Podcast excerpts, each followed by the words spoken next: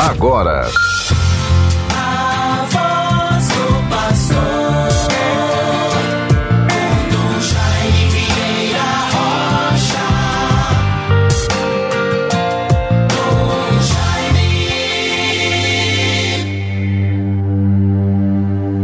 O Senhor se tornou meu apoio, libertou-me da angústia e me salvou porque me ama.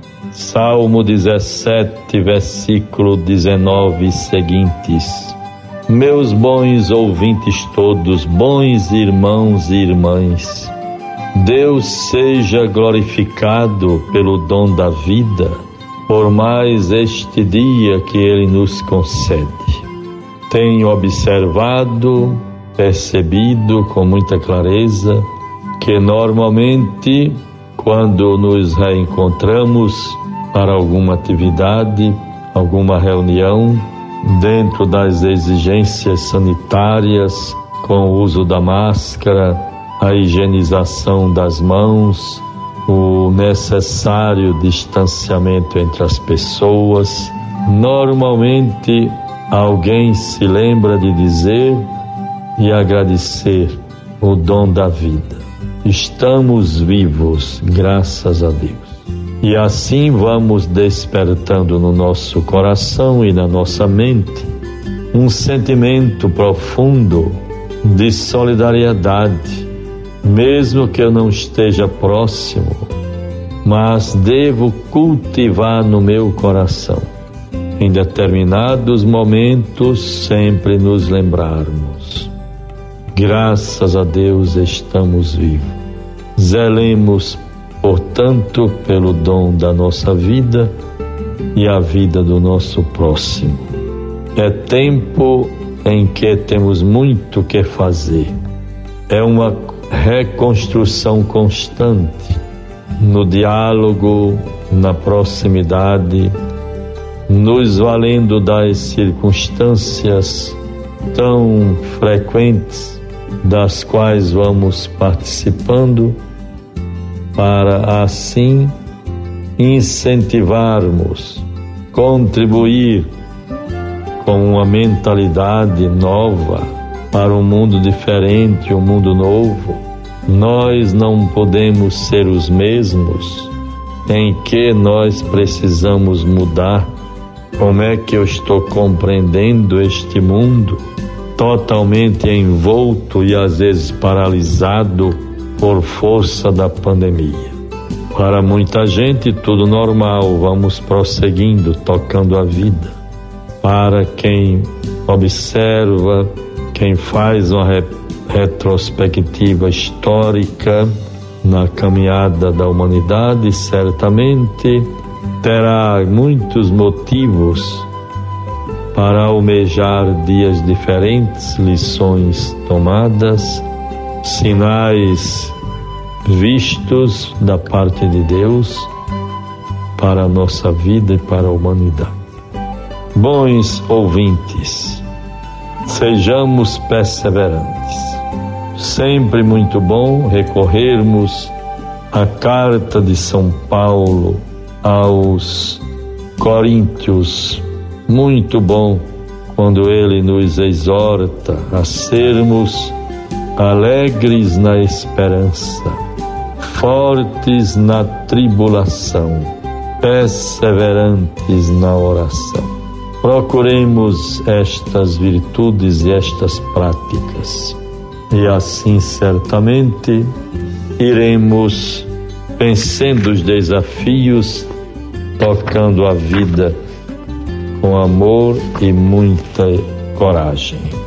A esperança, vejam bem, bons ouvintes todos, fala-nos de uma sede, de uma aspiração, de um anseio de plenitude, de vida bem-sucedida, de querer agarrar o que é grande, que enche o coração e eleva o espírito para coisas grandes, como a verdade, a bondade e a beleza, a justiça e o amor. Valores tão elevados, valores mais altos.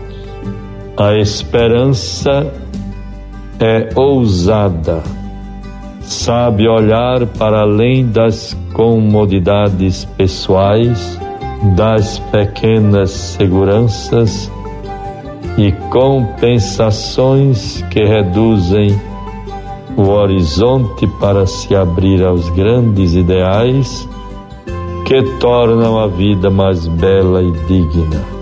Caminhemos na esperança.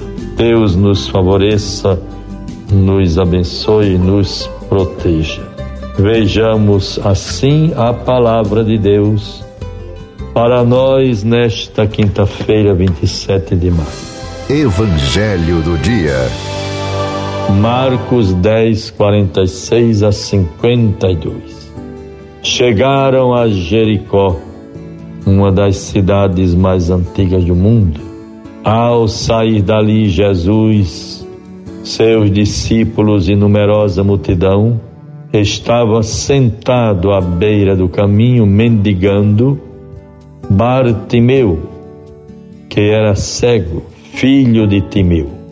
Sabendo que era Jesus de Nazaré, começou a gritar: Jesus, filho de Davi, tem compaixão de mim. Muitos o repreendiam para que se calasse, mas se ele gritava ainda mais alto: Filho de Davi, tem compaixão de mim. Jesus parou e disse: Chamai-o. Chamaram-no o cego, dizendo-lhe: Coragem, levanta-te, ele te chama. Lançando fora a capa, o cego ergueu-se de um salto e foi ter com ele Jesus. Tomando a palavra, perguntou-lhe: Que queres que te faça? Rabone, respondeu-lhe o cego, que eu veja. Jesus disse: Vai, a tua fé te salvou. No mesmo instante ele recuperou a vista e foi seguindo Jesus pelo caminho. Vejam, bons ouvintes, que graça, mediante a fé daquele cego de nascença. O milagre narrado no Evangelho de hoje nos lembra do que Jesus nos ensinou sobre a oração. Pedi e se vos dará, buscai e achareis, batei e vos será aberto, porque todo aquele que pede recebe, quem busca acha, a quem bate se abrirá. Tenhamos esta confiança, meus bons ouvintes. Nos deixemos impregnar pelos sentimentos de esperança. Ao início de cada dia, nesta manhã, durante o dia ou a tardinha, rendamos graças a Deus pelo dom da vida, pelo que somos e o que temos. Gratidão ao Senhor nosso Deus. Lembro com alegria que hoje, neste dia 27, como estamos acompanhando pelos noticiários da televisão, teremos o privilégio de contemplar a lua, a grande lua, uma lua diferente, é a superlua que brilhará no infinito maior num tamanho bem maior do que o de costume.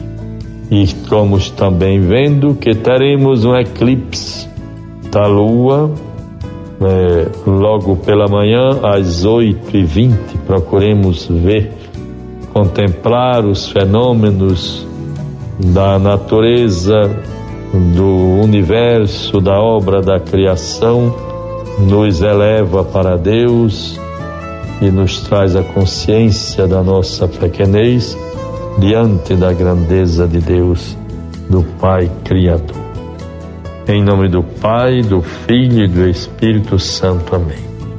Vejamos a superlua no dia de hoje. Na manhã, o eclipse e à noite o espetáculo da Super. Você ouviu